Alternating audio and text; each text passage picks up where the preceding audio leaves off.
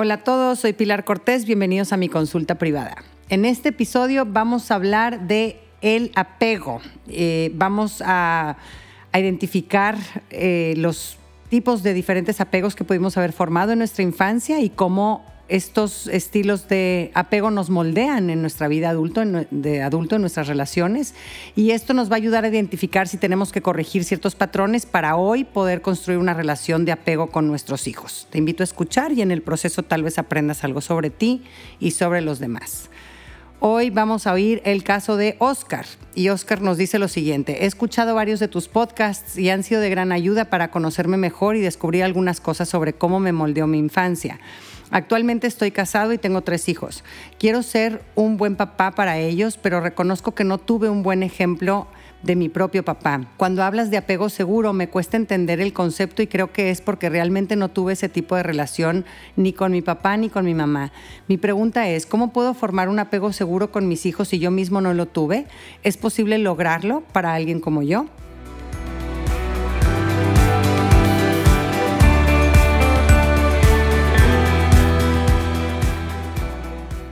Muchísimas gracias, Oscar, por compartirnos tu caso y por invitarnos a abrir este temazo tan importante. Eh, el apego seguro es sin duda, sin duda, el cimiento más importante e influyente en el desarrollo del ser humano.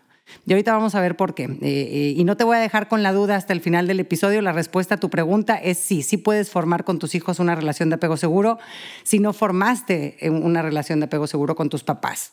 No se da solo, hay que atenderlo y trabajarlo, pero es posible. Y sí, vamos a, entrar a ello eh, más, más adelante. Pero quisiera primero em, explicarles por qué este tema, eh, por qué el sistema de apego es particularmente eh, importante en nuestra especie. Y quiero que piensen, por ejemplo, en otras especies, una tortuguita marina, por ejemplo, para irnos a un extremo, en donde la mamá tortuga va a la playa, echa sus huevos, los entierra y se va al mar. La tortuguita cuando nace, solita está programada, esa especie está programada para no necesitar de nadie y solita ir nadando hacia el mar y, sobrevivir, ¿no? Algunas mueren, otras no, pero esa es su forma natural de eh, desarrollarse.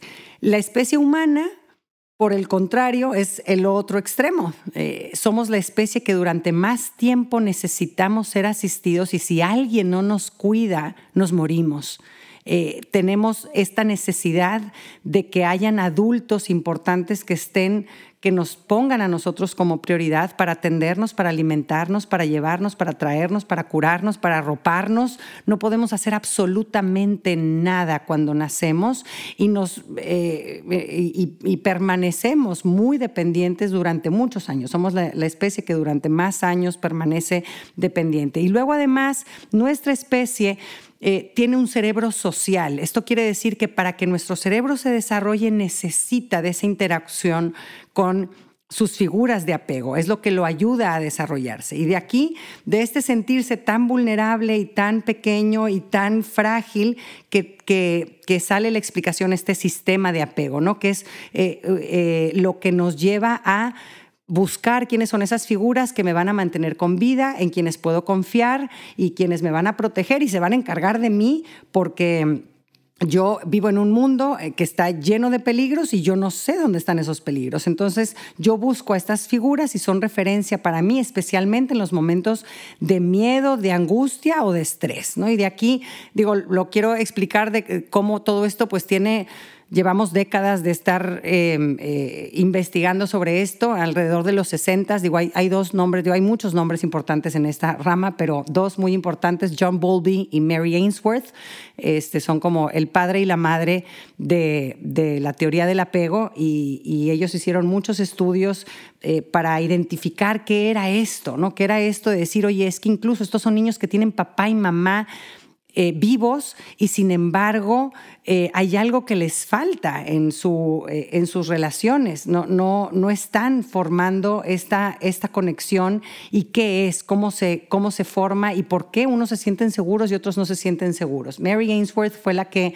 dio con la herramienta para evaluar a los tipos, diferentes tipos de apego eh, y ella lo que hacía es de que con niñitos de un año y medio entraban con su mamá a un, a un salón en donde habían muchos juguetes y, lo que hacían es de que de repente pues le, desaparecían a la mamá, se salía del cuarto la mamá y pues veían la reacción en el niño que obviamente pues era en la mayoría de los casos, el mostrar eh, intranquilidad, el reclamar, el llorar, ¿no? El, llamar a su mamá.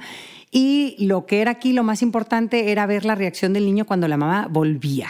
¿okay? Y cuando existía un apego seguro, al volver la mamá, el niño automáticamente se tranquilizaba. Okay, entonces ya veía que ahí estaba la mamá, se sentía salvo y después de un ratito volvía a acercarse a los juguetes, a despegarse de su mamá y a seguir explorando. Y de aquí vieron que habían otros tipos de respuesta. Eh, habían niños que no mostraban ninguna diferencia si la mamá estaba o si se salía, este, y que cuando regresaba era como si nunca hubiera pasado nada, ni entrado ni salido nadie importante. Y de aquí fue, y nos vamos a meter ahorita más a fondo en eso, de aquí fue que Mary Ainsworth llamó a este tipo de apego inseguro evitativo o evasivo. Y después vio que habían otros niños que eh, se, eh, irritaban muchísimo cuando salía mamá y cuando llegaba mamá seguían irritados y, a veces eh, le pegaban o, le expresaban su molestia como esta love-hate relationship de ¿por qué me dejas? Pero ya llegaste, pero todavía no me siento seguro. No, entonces, en esta parte, a este tipo de, relación de apego la llamó el apego ansioso, preocupado o ambivalente.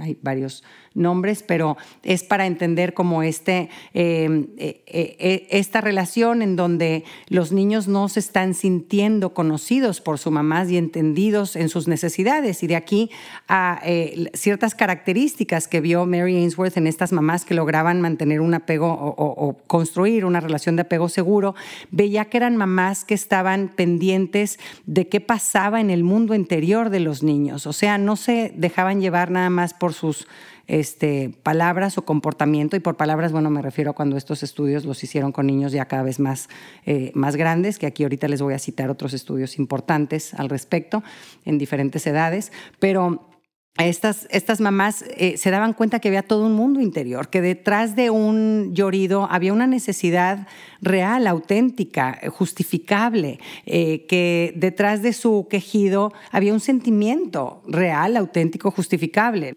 que lo expresa de una forma muy desagradable o incorrecta o lo que tú quieras, que cuando el niño siente miedo grita tonta, este, pues sí, puede ser, es un niño chiquito, no tiene la capacidad de expresar bien lo que tiene, pero eh, para esta formación del apego lo que se requiere es ese ver más allá de las palabras, ver más allá del comportamiento y entender que el niño tiene todo un mundo interior y que yo soy capaz de hacer un mapa eh, mental del estado mental del niño, ¿ok? Eh, de aquí, digo, les quisiera como el, repasar cómo Daniel Siegel describe esto, en qué consiste un apego seguro, que creo que es el que lo, representa de una forma más sencilla y clara, y él se refiere a las cuatro S. Es feel seen, soothed, safe and secure. El sentirme mirado, esto que decíamos de tener la capacidad de ver qué hay adentro del niño y qué está sucediendo desde su cabecita de, niño chiquito, cómo interpreta su, eh, su, situación o cómo es su realidad subjetiva. ¿no? Entonces el niño se siente mirado y comprendido en su mundo interior. El niño se siente calmado por este adulto eh, cuando hay una relación de apego el niño cuando se siente fuera de control, se siente confundido, se siente en un momento de estrés fuerte, encuentra en su relación de apego seguro un puerto seguro en donde encuentra paz. Eh, mi papá, mi mamá sabe transmitirme paz, sabe ayudarme a calmarme cuando estoy teniendo una emoción negativa fuerte y estoy desbordado emocionalmente. Y sentirme seguro y a salvo. Este, mi papá, mi mamá me protegen, nunca me lastimarían o me atacarían, sino que están ahí para mantenerme a salvo y además me ayudan a sentirme seguro, sí porque cuento con ellos eh, para su protección, pero sobre todo a medida que voy creciendo, ellos me ayudan a sentirme seguro porque me hacen eh, sentirme competente, me ayudan a experimentar que yo puedo hacer cada vez más cosas por mí mismo y dependo menos de ellos. La relación de apego muchas veces se entiende mal y se cree que solamente es una base segura que arropa, que eh, da afirmación, en donde el niño encuentra empatía y sí, es una parte bien importante, pero otra parte importante de esta relación de apego también es que sirve como una pista de despegue para el niño, que el niño poco a poco va satisfaciendo esa necesidad que tiene de irse convirtiendo en su propia persona y no ser un, eh, dependiente, eh, sino que a medida que va creciendo se va volviendo cada vez más independiente.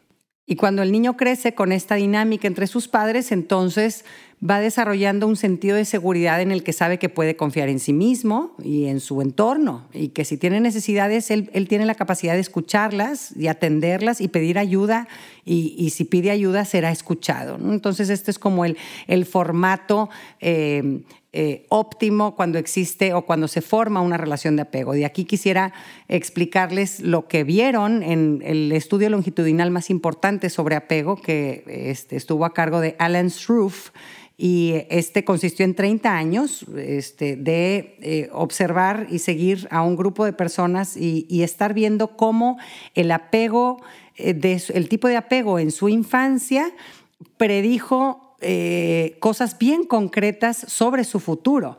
Y, de aquí la importancia ver de cómo el apego, eh, la relación de apego es la semilla de muchas cuestiones relacionadas con nuestro mundo emocional de adultos, con nuestras relaciones, etc. Y aquí les va. Vieron que los niños que habían formado un apego seguro, a la larga eran gente que se sentían tranquilas, acompañadas, queridas y valiosas. Eh, eran personas que podían desarrollar relaciones recíprocas íntimas. Eh, era gente que era más sociable, gente menos agresiva, eh, en su época de estudios eran mejores estudiantes, esta gente es más sensible ante las necesidades de los demás, como ellos experimentaron adultos que eran sensibles ante sus propias necesidades, eh, nadie da lo que no tiene, primero hay que recibirlo en casa y decir, claro, esto es importante, yo necesito estar pendiente de las necesidades de los demás. Eh, eran niños que manejaban o se convirtieron en adultos que manejaban mejor el estrés y la ansiedad, es gente en general más alegre, que mantienen un balance emocional, que disfrutan de ser quienes son y de relacionarse con los demás y es gente que tiene una capacidad mayor de salir adelante en la adversidad, es gente más resiliente. Así que si nos damos cuenta, este es el meollo del asunto en donde debemos trabajar y Oscar, haces bien en poner el dedo en ese renglón y no quitarlo, porque eh, es verdad que tenemos que que trabajar eh, y enfocar nuestra atención principalmente en esto. Les quiero, antes de seguir con, con el tema de apego, quiero también explicarles el tema de aloparentalidad y, a lo que se refiere con esto, de cómo eh, nuestra especie también está hecha para vivir en comunidad, eh, para relacionarnos y, crecer y desarrollarnos adentro de una tribu. Eh, esa tribu que escogen los papás para presentarles a su hijo y que entonces puedan formar otras relaciones de apego con otros adultos que les enriquezcan y que y que los hagan sentirse mirados, tranquilizados y seguros también, ¿no? Entonces, eh, esto es algo bien importante en el proceso de la formación de, los apegos en el niño, el abrirle eh, esa oportunidad de formar apegos con otros, con otros adultos. Y, aquí siempre hay como, hay dos momentos en donde eh, hay como una crisis en el apego, o los papás no entienden bien qué está pasando, y son dos momentos en el desarrollo que tienen que ver con la, autonomía, ¿no? Y en, el desarrollo del niño hay dos momentos eh, importantes en donde hay como dos explosiones de autonomía. Una es la primera, este, que es alrededor de los dos años o del año y medio, en donde el niño descubre que él es un ser autónomo y quiere separarse de su apego principal. Eh, pero no quiere decir que haya un problema de apego seguro, sino simplemente que es cómo se está desarrollando eh, esta relación. No puede ser igual cómo se relaciona un niño de un año con su cuidador a cómo se lleva un niño de dos años o de tres años. Como el niño va cambiando, la relación tiene que ir cambiando. Entonces yo antes era dependiente, no podía ir a ningún lugar sin ti. Yo este, eh, solamente hacía las cosas que tú me decías que hiciera, ¿no? Y llega un momento en donde el niño se da cuenta de que es un ser separado de ti y entonces eh, reclama esa independencia y es lo que muchos malinterpretan como The Terrible Twos, ¿no? Pero pues es esta etapa en donde el niño quiere afirmarse en que él es diferente y es la etapa del no y está bien y es parte de su desarrollo porque no te cierran totalmente la puerta, es simplemente un decir, oye, yo puedo controlar algo, tú no tienes que controlar todo en mi vida y eso es bueno y eso es sano. Pero después hay otra explosión de autonomía que es en la adolescencia y este es pues el, ya la, la declaración de la independencia definitiva, diríamos, en donde el el adolescente eh, quiere ya dar ese último paso, ¿no? Y al principio pues es horrible porque es, pues no te metas en mi vida, mamá, pero, pero pues llévame a casa de mi amigo, ¿no? Este, entonces soy, sigo siendo dependiente de ti, pero sé que ya mi cerebro me está diciendo que yo ya tengo que despegarme y volar, este, pero estoy en medio de ese proceso. Y es aquí en donde también se modifica mucho esta relación de apego. No quiere decir que dejemos de tener este apego porque el apego lo necesita el niño durante todo el tiempo que su cerebro se está desarrollando y acaba de desarrollarse alrededor de los veintitantos años. Entonces, hasta que no tenga un cerebro completo, el sistema de apego sigue activado. Y, pero es importante identificar que en la adolescencia va a sufrir un cambio. La forma en la que quiere el niño relacionarse con sus figuras de apego es diferente y es de una forma muchísimo más autónoma, en donde se respetan mucho más sus opiniones, en donde tiene la capacidad de negociar, ¿no? Entonces, eh, de aquí... Eh, lo normal, como hemos dicho en, otros episodios, es que el niño se separe, que deje de contar todo a estas figuras de apego y que eh, pero que no se cierre por completo, ¿no? Y que se abra a otras figuras de apego. Eh, aquí también es, eh, es un momento precioso en donde el niño puede el buscar eh, apoyo y relaciones de, en donde se siente que pertenece, en donde desarrolla la confianza con otros eh, mentores, este, con amigos, etcétera, ¿no? Entonces, eh, esta parte hay que entenderla porque no quiere decir que estoy teniendo un problema de apego si mi hijo entonces de repente se quiere alejar de mí. Hay etapas en donde es sano que el niño busque alejarse de mí y aquí les voy a leer esta frase de, de Sue Johnson de cómo eh, define esta, eh, esta dinámica de la formación del apego. Dice, el amor es un proceso constante de sintonizar, conectar, pasar por alto, interpretar erróneamente las señales, desconectar, reparar y encontrar una conexión más profunda. Es una danza de unirse y separarse y volverse a encontrar otra vez, minuto a minuto, día a día. Entonces, no quiere decir que si yo eh, de repente tengo desencuentros con mi hijo, entonces no tengo una buena relación de apego. Una buena relación de apego tiene esos desencuentros en donde los revisamos, los hablamos, nos comprendemos, nos escuchamos, nos pedimos perdón y nos encontramos en, un, en una nueva relación, en una relación distinta. Y aquí quisiera irme, y aquí Oscar, en tu caso es importante no nada más decir, oye, yo no tuve una relación de apego seguro, punto. Eh, es bien importante identificar qué tipo de relación de apego formaste, eh, porque eso te moldeó de cierta forma. Y esto eh, es, el apego inseguro es, es una condición en donde el niño no sintió que se iban a, llenar sus necesidades. Entonces actuó de una forma, se adaptó de una forma específica a este contexto en el que le tocó crecer para poder sobrevivir. ¿no? Y primero les voy a explicar lo que es el apego evitativo. Eh, este vieron eh, que se daba cuando los papás no podían eh, no tenían la capacidad de atender, de percibir las necesidades y los sentimientos del niño y atenderlas. Y entonces el niño chiquito percibe que no es comprendido en sus necesidades profundas, que, no está recibiendo lo que está necesitando en realidad, eh, eh, porque muchas veces los papás creemos que necesidades son simplemente materiales y muchas veces son emocionales.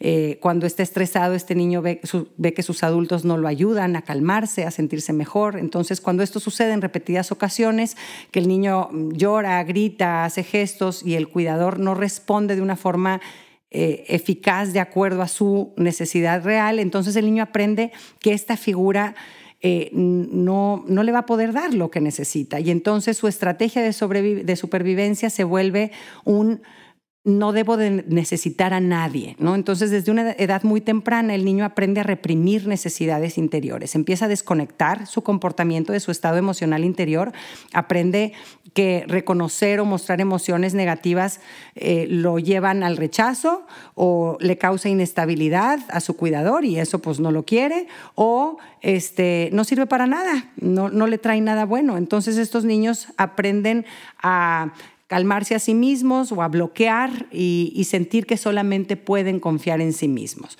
Eh, los papás que, eh, las características de los papás de los niños que desarrollan este apego evitativo, eh, por ejemplo, no tienen conocimiento sobre el desarrollo del niño y por eso malinterpretan sus comportamientos. Ah, qué chiflado, ay, nada más quiere atención, ay, y son, no, no son capaces de entender qué está pasando detrás en el niño y por lo mismo este, hay, hay, un, hay un malentendido de cuál es el, estado interior real del niño. Son papás que se enojan o se separan físicamente del niño cuando el niño muestra sentimientos negativos. Eh, son papás que se sienten abrumados por las responsabilidades de la paternidad, maternidad. Eh, tienen un estilo de apego evitativo muchos de ellos, o sea, que fue transmitido por sus cuidadores hacia ellos y que ahora ellos sin querer se lo están transmitiendo a su propio hijo. Y, estos papás no reconocen que detrás de los llantos de su hijo o de otras muestras de angustia eh, hay una necesidad emocional.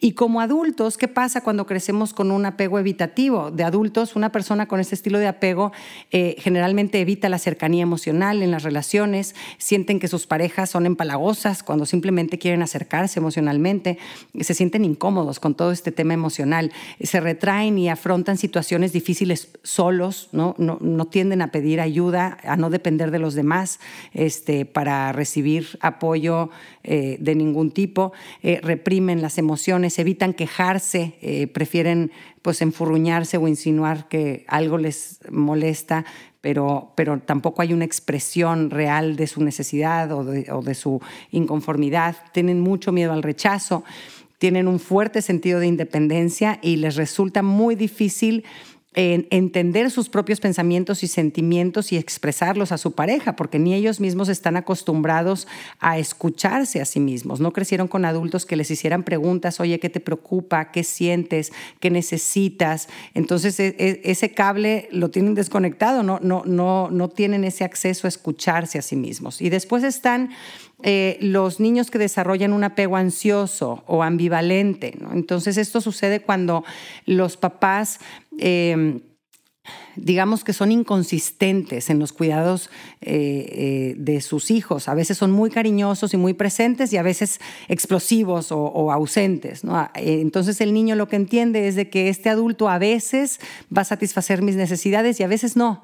y es la misma situación, la misma sensación del apego evitativo, de no me van a lograr satisfacer mis necesidades, solo que el evitativo lo que hace es apagar el sistema de apego, hace un shutdown, y el ambivalente o el ansioso lo que hace es que lo enciende con gran fuerza. Entonces eh, dice, este no se me pela, tengo que ver que ahí esté. Entonces de adultos, esta gente que crece con apego ansioso, eh, tiene miedo al abandono, están muy preocupados eh, por los demás, eh, están acostumbrados a siempre estar velando porque el otro esté bien, porque el otro no explote, porque el otro no se enoje, no se vaya, basan su felicidad en la relación, ¿no? O sea, yo no puedo vivir sin ti, es esta dependencia emocional del estado del otro que te necesito para estar yo bien, ¿no? Y aquí es importante ver los porcentajes que se ha visto en los estudios. Se calcula que alrededor de un 50, un 55%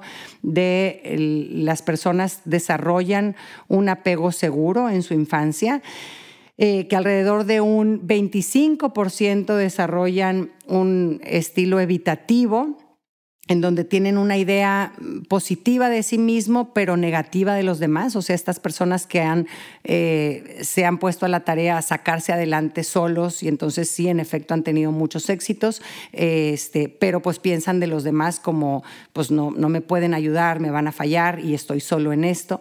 Después, eh, el preocupado eh, o el ambivalente o ansioso, se calcula que son un 20% de la población y estos tienen una idea negativa de sí mismos, o sea, yo no merezco que me amen, yo no soy suficiente, los demás están bien, yo estoy mal, ¿no? Tienen una relación, eh, una, una idea positiva de los demás y negativa de ellos. Y después está eh, el, estilo eh, temeroso, de, de, apego temeroso, que se calcula que es como un 5%, y esta, y esta gente desarrolla un concepto negativo de sí mismo y de los demás. ¿no? Y de aquí eh, es, eh, hay que reconocer que tu modelo de apego es un resumen de cómo te adaptaste a las relaciones que tuviste con gente importante en tu vida. No es señal de un problema que tienes dentro de ti, es un reflejo de una respuesta aprendida por ciertos eventos reales en tu vida, eh, por esas relaciones principales que tuviste en tus primeros años. Fue tu forma que, en la que entendiste que te tenías que adaptar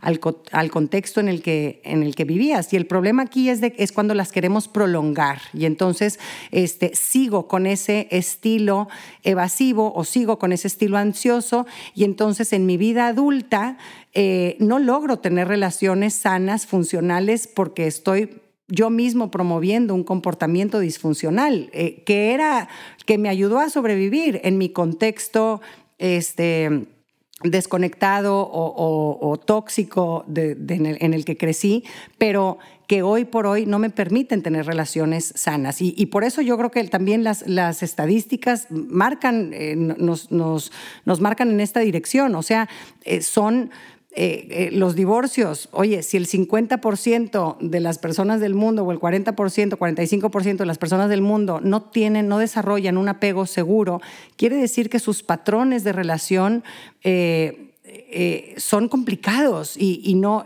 fluyen y no hay armonía en ellos y por lo mismo vemos que esas son las estadísticas en los divorcios. Alrededor de un 50%, un 55% de las parejas terminan en divorcio. Entonces, eh, hace sentido que todo esto es, es una consecuencia y vamos eh, acarreando esos patrones de cómo nos relacionamos y por eso fracasamos. Pero estos patrones de apego son modelos cambiantes eh, que están abiertos a modificación. La relación de apego con nuestros cuidadores principales en la infancia es el punto de partida en nuestras relaciones afectivas en la edad adulta. No tiene que ser un destino final o un estado permanente. ¿no? Eh, ahora aquí sí es importante y aquí vamos a pasar ya a la práctica de qué podemos hacer para eh, trabajar en, nuestra, en, nuestro apego y, y poder construir con nuestros hijos un apego seguro. Y primero y más importante es el hacer un, un, trabajo de terapia y de revisión de la propia infancia, de las propias relaciones de apego, porque se ha visto que cuando esto no se hace, cuando tú no visitas tu infancia de una forma autobiográfica, ¿ok? O sea, no desde fuera, diciendo, ah, es que yo era muy chiflado, entonces por eso me nalgueaban. Esa es una forma superficial y, no es autobiográfica, la estás contando desde el punto de vista de tus papás, tal vez, este, pero, pero no estás entrando en contacto real con el niño, lo que sentía en ese momento, lo que necesitaba, lo que estaba experimentando, lo que entendía, lo que no entendía, ¿ok? Entonces es muy importante entrar en contacto con cómo tú experimentaste esas dinámicas adentro de tu casa de la infancia eh, y, entonces romper con lo que se ha visto en estudios que eh, estas historias de apego tienen un 85% de probabilidad de repetirse si no se hace este trabajo. O sea, es fuertísimo, es, es muy predecible el revisar tu tipo de apego y el tipo de apego que vas a tener en tus hijos. Eh, y hay papás que sí dicen, no, pues sí, yo a mis hijos, a mí nunca mi papá me abrazó y tal, y yo por eso abrazo mucho a mis niños. Qué padre, estás cambiando en algo, pero si no has hecho un trabajo profundo, te puedo asegurar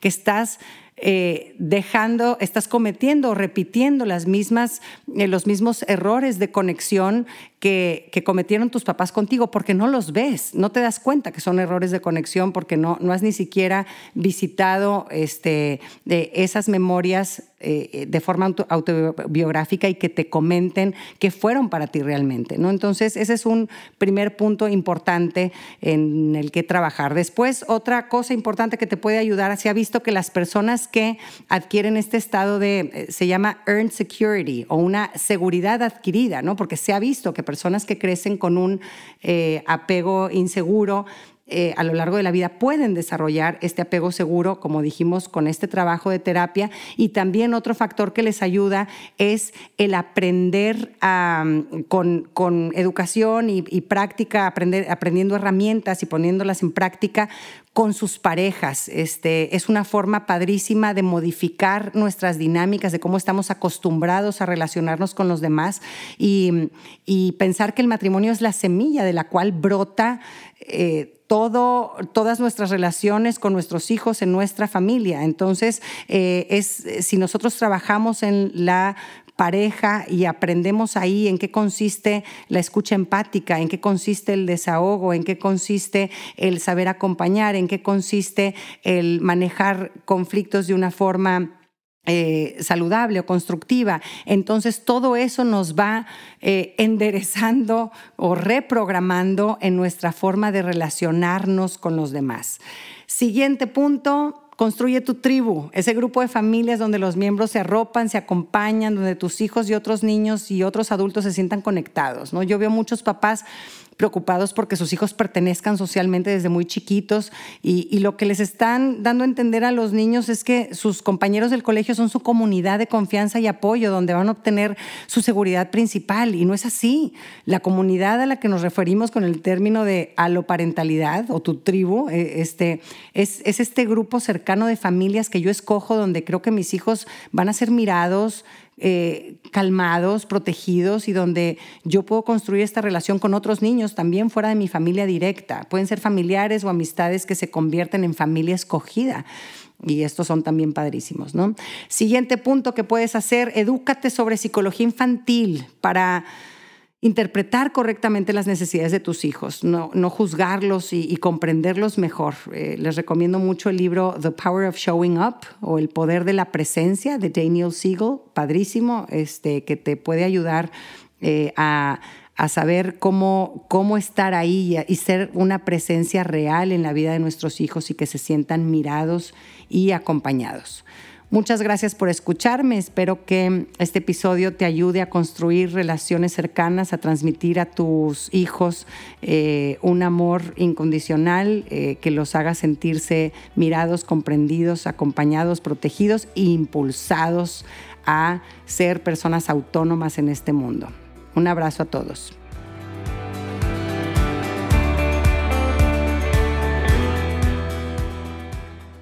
Gracias por acompañarme. Ojalá que hayas recibido a través de este podcast, aunque sea un poquito de luz. Si te gustó lo que escuchaste, suscríbete y aliméntate semanalmente con contenido que te ayudará a construir una vida mejor. Si quieres compartir la luz que te llevaste de este tema, puedes enviarnos tus comentarios por mensaje de voz o por escrito al número más 52 8111 930543 o por email en consulta privada arroba luminapilarcortés.com, cortés con S. En mi página puedes accesar a talleres en línea y más material educativo. Encuéntrame en www.luminapilarcortés.com.